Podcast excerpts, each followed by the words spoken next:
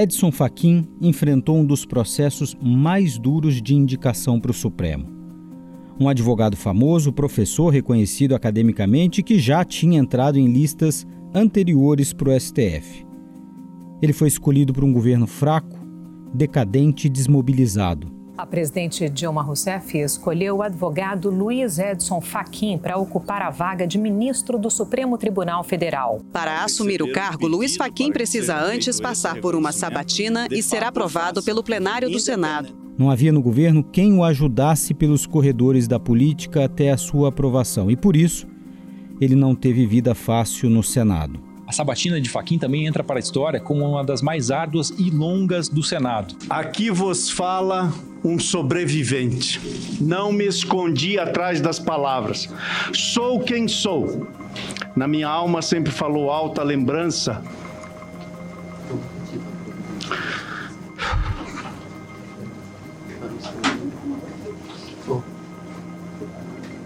De meus pais e meus tios.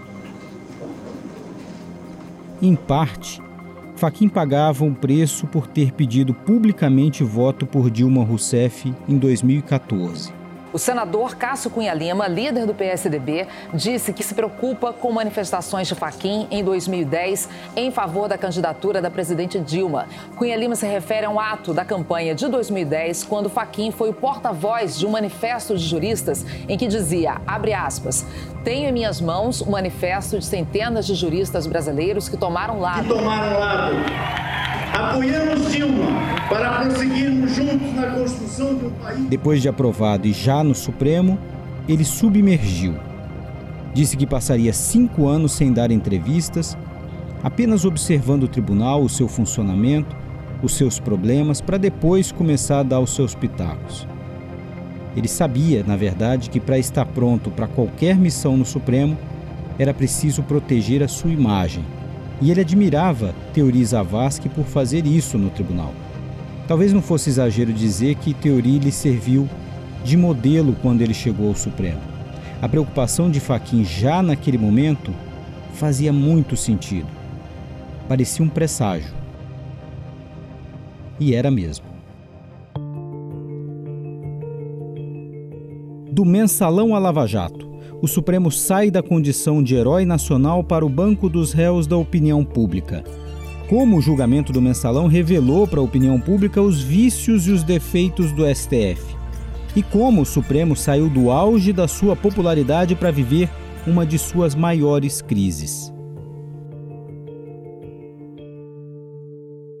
Quando o julgamento do mensalão enfim começou, em agosto de 2012, o que a opinião pública esperava era a condenação dos principais artífices do esquema de compra de apoio político com dinheiro público. Havia uma desconfiança, legítima, de que o mensalão não daria em nada. E aí, Jorge, tudo bem? Tudo bom, Saneberg? Boa tarde, boa tarde, ouvintes. Jorge, hoje você tem uma missão aqui diferente que é a seguinte: você é o, o tutor aqui, o curador da aposta Sardenberg e Merval. A aposta é a seguinte: se os mensaleiros forem em cana, eu pago um vinho para o Merval. E você acha que quem vai ganhar a aposta? Você acha que os caras vão para cadeia? Ah, até gostaria. o final do ano. Tem que ir até o final do ano. Gostaria que os caras fossem para cadeia. O tribunal tinha uma tradição que justificava essa aposta e nem era necessariamente culpa do Supremo. Congresso e Procuradoria-Geral da República eram os principais responsáveis por essa realidade de impunidade. Mas o Supremo havia também criado um anticlímax anos antes, ao julgar o caso Collor. Depois do impeachment do ex-presidente da República, os processos criminais contra ele não deram em nada. Então cabia a pergunta: o mensalão terminaria da mesma maneira? Dá mais.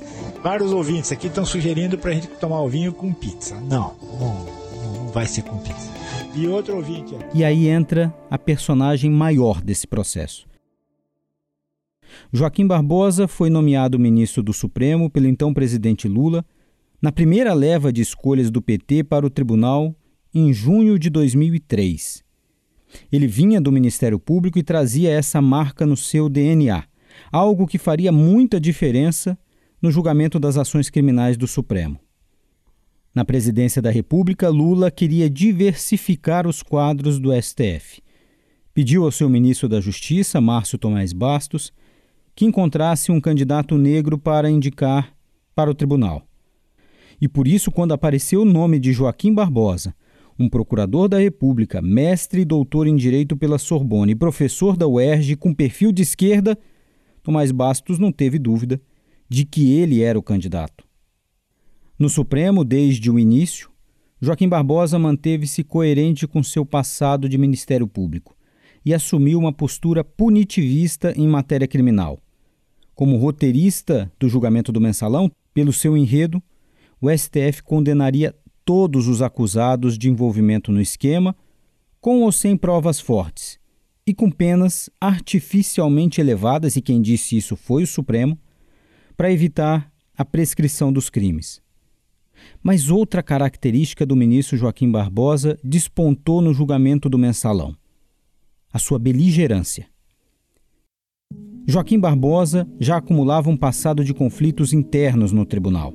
Isso, Gilmar, me perdoe a palavra. Isso é jeitinho. Não, nada isso é jeitinho, ministro Gilmar.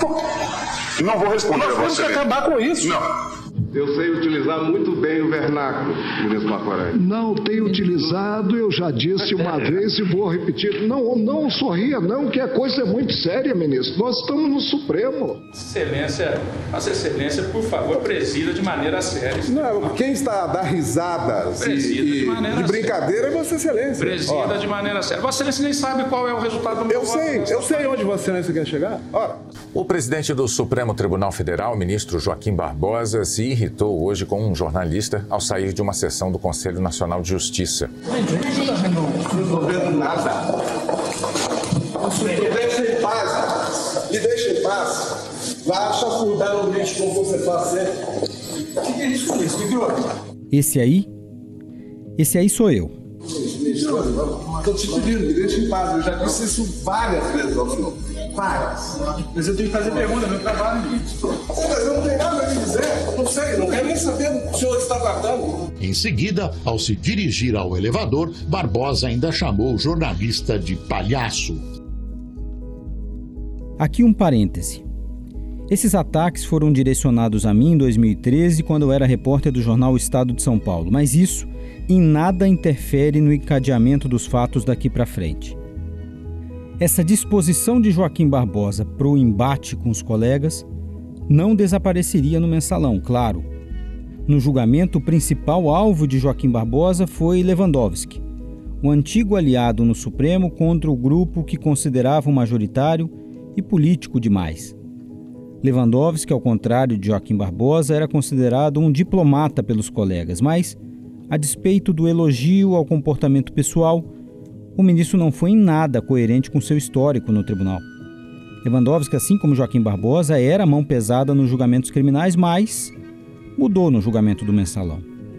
E a rivalidade entre Barbosa e Lewandowski foi um atrativo à parte para o seriado que se tornou o julgamento do mensalão. No plenário houve momentos de tensão e debates muito acalorados. O relator Joaquim Barbosa e o revisor Ricardo Lewandowski divergiram inúmeras vezes.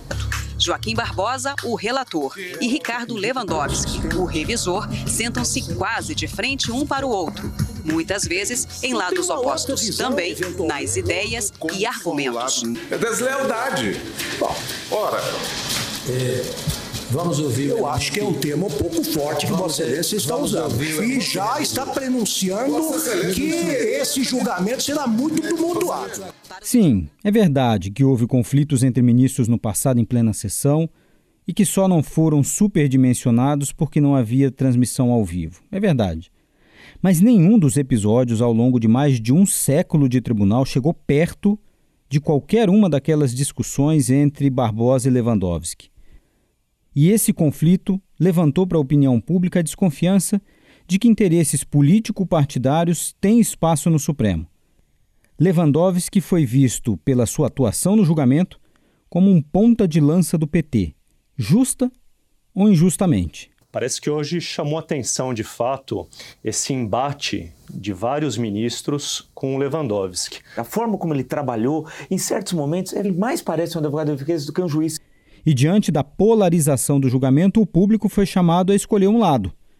O Supremo superou a imagem de uma corte de impunidade, mas saiu, de certo modo, traumatizado, dividido, devassado. Não foi por menos que o tribunal, logo depois do julgamento, mudou seu regimento interno e transferiu para as turmas o julgamento das ações criminais. As sessões de turma não eram transmitidas ao vivo pela TV Justiça e, depois de tanta exposição, o que o Supremo queria era submergir. O tribunal se fechava para tentar curar suas feridas.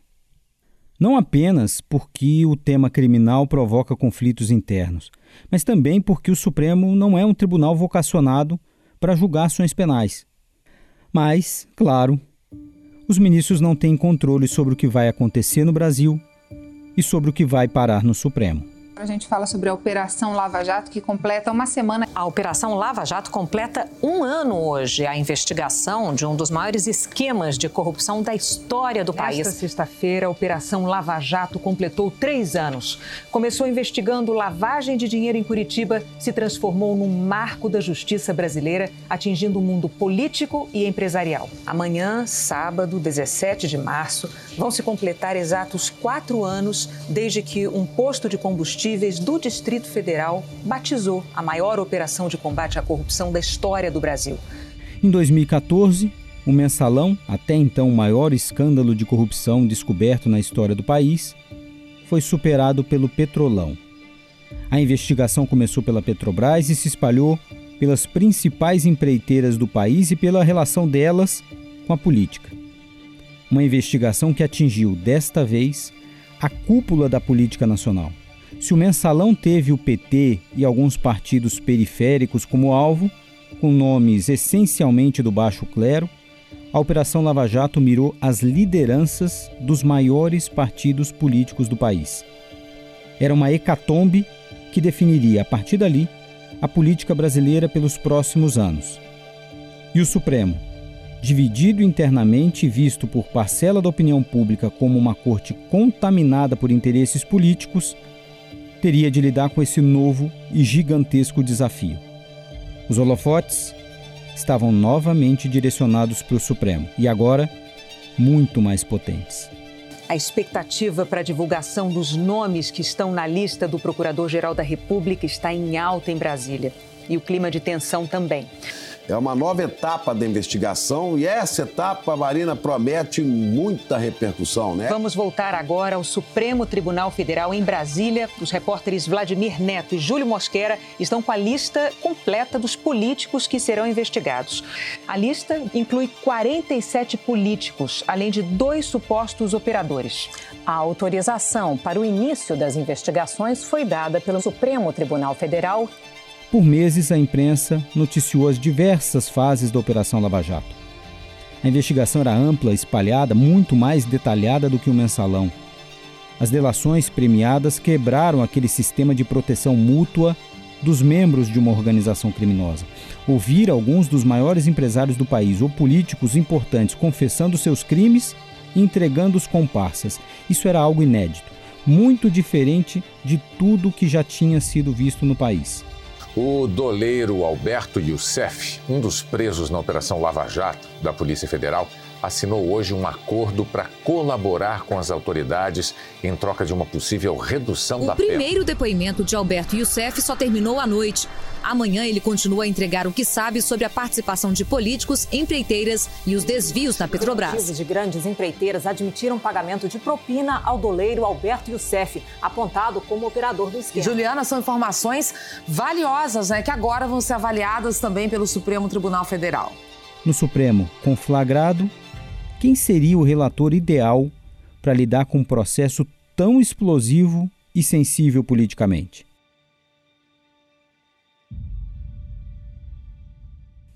Em 2006 ou 2007, eu fui ao gabinete do então ministro do STJ, Teori Zavascki.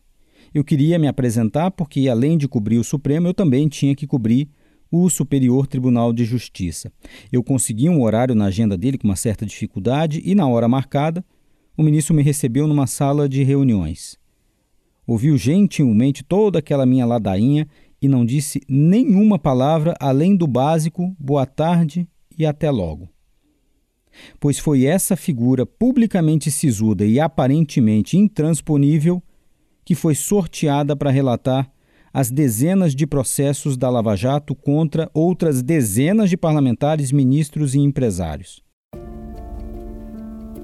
Teori foi indicado para o Supremo pela então presidente Dilma Rousseff em meio ao julgamento do mensalão para a vaga de César Peluso, que se aposentou aos 70 anos.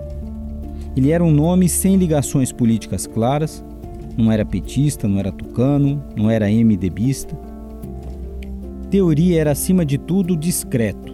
Ele não dava entrevistas, não mudava a sua atuação em razão do que lia nos jornais, mas era sensível a temas importantes para a governabilidade, ou seja, era o candidato perfeito do que Dilma buscava naquele momento. Agora, apesar dessas características, a oposição ao governo Dilma levantou suspeitas contra ele. O que deveria ter sido um dos momentos mais importantes da vida de Teori, a coroação por anos de trabalho sério e discreto, havia se tornado para ele um momento triste e cheio de angústia. Eu sou o primeiro interessado no momento de assumir, possivelmente, o cargo de ministro do Supremo Tribunal Federal, de que não paire qualquer dúvida a respeito de eventuais motivos que possam ter determinado a minha escolha. Isso não faz jus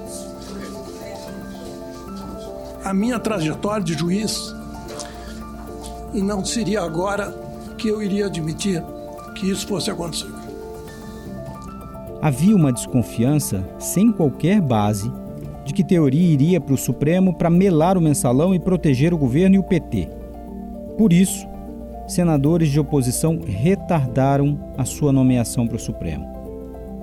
Que surpresa tiveram depois, inclusive alguns que encamparam as suspeitas, quando Teori se tornou o relator da Lava Jato e comandou os processos que culminaram, por exemplo, na prisão do senador Delcídio do Amaral, do PT, e no afastamento do presidente da Câmara, Eduardo Cunha. Mais uma vez, o Supremo não saía dos jornais. As fases da Lava Jato se sucediam. Os inquéritos no Supremo se multiplicavam. As delações premiadas ampliavam o leque de políticos e partidos investigados, e a narrativa em todos os jornais colocava o Supremo como algoz da política. E sem esses amigos tradicionais, como o tribunal se defenderia dos ataques que certamente receberia por suas decisões? A resposta era Teori Zavascki. Ele era a última linha de defesa do tribunal naquele momento. Ele era um ministro que não levantava suspeitas da opinião pública. Ninguém o acusava seriamente de ser partidário de A ou de B. Ele não tripudiava dos investigados, não vazava informações em busca de publicidade. Alguém que chegou ao Supremo maduro no auge da sua vida profissional, com biografia pronta para o Supremo e que unia os ministros em torno de suas decisões. Teori era um homem de colegiado, o que mantinha o tribunal unido na Lava Jato. No dia 17 de dezembro de 2016, aquele teoria discreto mostrava sua outra face, a de uma figura simpática, cordial. Por vezes, nos corredores e na garagem do Supremo, ele era perseguido por nós, jornalistas, que tentávamos tirar dele qualquer mísera informação sobre as investigações da Lava Jato. Ele desconversava, e, nos momentos de maior tensão da Lava Jato, pedia educadamente, mas de forma seca, que nós não o incomodássemos. Ao terminar a última sessão do STF de 2016, Teori chamou os repórteres que estavam no plenário para se despedir. Desejou um Feliz Natal, bom descanso e saiu pela porta de sempre com as mãos no bolso da calça. Um acidente aéreo voltou a sacudir a vida política brasileira. A vítima desta vez foi o ministro Teori Zavascki, o relator no Supremo Tribunal Federal da Lava Jato, um dos maiores eventos da história recente do país. O ministro era relator dos processos da Lava Jato no Supremo Tribunal Federal. E agora a pergunta é: quem vai ser o sucessor. Teori Zavascki morreu. Tragicamente. Mas a Lava Jato precisava continuar. Mas quem poderia herdar o espólio de Teori? Esse período de abertura para a sociedade, os conflitos internos, a hiperindividualização do tribunal e o comportamento de alguns dos ministros, tudo isso havia desgastado a imagem de todos. É muito bom, né, Gilmar? Você acha que isso é bom para os brasileiros? Fudeu o nosso país e vir para cá com... Senhor, é de uma injustiça imensurável. O Supremo é uma vergonha, viu? Se alguns desses ministros assumisse o comando das investigações, o Supremo estaria numa posição delicadíssima. Gilmar Mendes, por exemplo, ele era conhecido por seus habeas corpus em favor de políticos investigados e aumentava dia a dia as suas críticas à Lava Jato e aos procuradores que comandavam as investigações. Toffoli. Toffoli ainda tinha sua imagem muito ligada ao PT e Lewandowski saiu do julgamento do mensalão visto pela opinião pública como um juiz pró-impunidade. Não havia no Supremo, naquele momento, nenhum nome que inspirasse confiança da opinião pública para conduzir o processo. Depois da morte de Teori, não havia um plano B. É neste momento que a sociedade em geral percebe as consequências da exposição, da fragilização, da falta de institucionalidade do tribunal.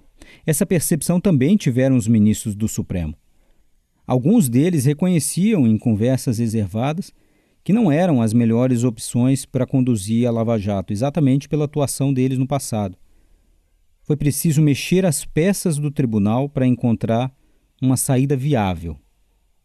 O ministro Faquim se dispôs a mudar da primeira turma para a segunda turma onde a Lava Jato tramitava para herdar a investigação. Como ministro mais novo da corte, ele era ainda uma página em branco. Estava começando sua vida no STF. O tribunal, portanto, tinha um nome para o lugar de Teori, mas era preciso contar também com a sorte.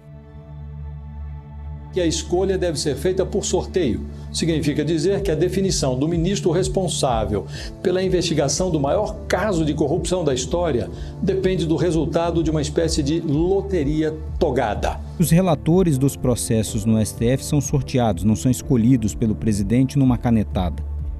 Faquim era candidato a relatar a Lava Jato, mas as chances de ele ser escolhido eram as mesmas de outros ministros. Aqueles três desgastados diante da opinião pública: Toffoli, Gilmar, Lewandowski. A ministra Carmen Lúcia, que era presidente do STF naquela época, chamou a sua equipe para promover o sorteio da Lava Jato. No passado, essa escolha parecia um, um bingo. Os presidentes do Supremo, quando precisavam sortear os relatores das ações, rodavam lá um pequeno globo com bolinhas dentro e para cada processo a bolinha de um ministro era tirada. Hoje, o sistema, claro, é informatizado. O presidente não participa mais desse processo. Os técnicos do Supremo abrem um programa, inserem as informações do processo e clicam num botão. A máquina determina quem relatará o processo. A possibilidade de interferência humana, o Supremo nega. Mas todos ali sabem que há sempre espaço para alguém mudar os comandos. Por isso, para além do drama que já envolvia o caso, com a morte de teoria e os impactos políticos da investigação, a desconfiança sobre o sorteio do novo relator da Lava Jato foi mais um problema com que o Supremo teve de lidar. O Supremo admite que a rede interna pode ser violada, mas garante que o invasor seria logo identificado e que a confiabilidade do sistema pode ser verificada por auditores. Se o processo fosse novo, qualquer um dos ministros até poderia se declarar impedido ou sob suspeição. Mas como todos eles já julgaram questões da Lava Jato antes sem fazer qualquer objeção, nenhum poderá pedir para ficar fora do sorteio. Isso diz muito sobre o estado do Supremo porque esse sorteio, de uma maneira ou de outra, coloca os ministros num tipo de exposição que nós sabemos como é fora do tribunal. Eles são percebidos fora do tribunal, como identificados com este ou com aquele outro campo político. Isso é ruim para o STF. A ministra Carmen Lúcia, católica devota, desconfia até da sombra. Seus assessores e ex-assessores contam histórias de como essa característica interfere, inclusive na sua forma de decidir. Antes de assumir a presidência do Supremo, ela mesma levantou dúvidas sobre o sistema de distribuição dos processos. Perguntou para um dos assessores por que diabos os casos do advogado X caíam via de regra no gabinete do ministro Y. Por isso, quando ela se tornou presidente, ela abriu uma auditoria no sistema. E quem fez a investigação foram professores da Universidade de Brasília. Mas a desconfiança, sempre a desconfiança, limitou as chances de uma resposta categórica. E esses professores não tiveram acesso a todos os dados que eles precisavam. Por isso, fizeram algumas recomendações para melhorar a segurança do sistema do Supremo. Não foram categóricos em dizer que estava tudo certo, mas diante do que puderam ver, disseram não ter encontrado nada de errado. Pois no dia do sorteio da Lava Jato, a ministra, desconfiada, quis assistir a todo o processo. Dois servidores foram ao seu gabinete, abriram o computador, inseriram as informações no sistema, enquanto Carmen Lúcia permanecia abraçada à imagem do menino Jesus de Praga, vigiada por outra imagem religiosa, de Nossa Senhora Aparecida. Era esse o estado do Supremo. Sua presidente se agarrava a um pedido de ajuda divina para que a máquina escolhesse Faquin. Impossível saber se o que aconteceu em seguida foi obra do acaso, caprichos de um programa de computador ou intervenção divina. O ministro Edson Fachin é o novo relator da Lava Jato no Supremo Tribunal Federal, no lugar de Teori Zavascki, o responsável pelos 40 inquéritos e três. De qualquer forma, Fachin era o novo relator da Lava Jato. Houve a desconfiança de que não houve sorteio coisa nenhuma, que aquilo foi um jogo de cartas marcadas. A ministra Carmen Lúcia sabia disso, mas como ela mesma disse aos dois assessores, melhor explicar isso do que ter outro ministro relatando a Lava Jato. E aquele presságio de Faquim, do qual falamos no começo do episódio, se confirmou. Aquele seu voto de silêncio foi um ativo fundamental para assumir o comando dos processos da Lava Jato. Mas a morte de Teori e o processo de sucessão na Lava Jato deixaram latente na opinião pública uma desconfiança. E as investigações contra os políticos colocaram o Supremo em colisão com a política. Num dos momentos mais críticos da história do STF, não havia um aliado à vista. As relações entre os ministros estavam estremecidas e a reputação do tribunal ainda abalada. Aqui eu quero te dar uma resposta sobre aquilo que eu falei no primeiro minuto do primeiro episódio desse podcast. Eu disse que esse caos no STF, essas brigas, eram parte de um plano, uma estratégia de comunicação. Só esqueceram o fator humano. A estratégia daquele momento foi montada para algumas pessoas: para Moreira Alves, para Pertence, para Galote. Essas pessoas mudaram. Depois de horas e horas de entrevistas com todos os ministros do Supremo Moderno, uma coisa fica evidente. A tentação de usar a opinião pública para defender os próprios votos e minar o argumento do adversário está na origem da cisão entre os ministros.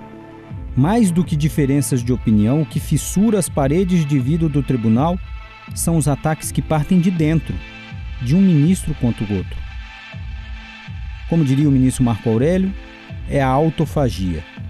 Se um ministro fala mal do outro publicamente, fala mal do próprio tribunal, o que esperar de quem só assiste o tribunal pela TV e pelos jornais?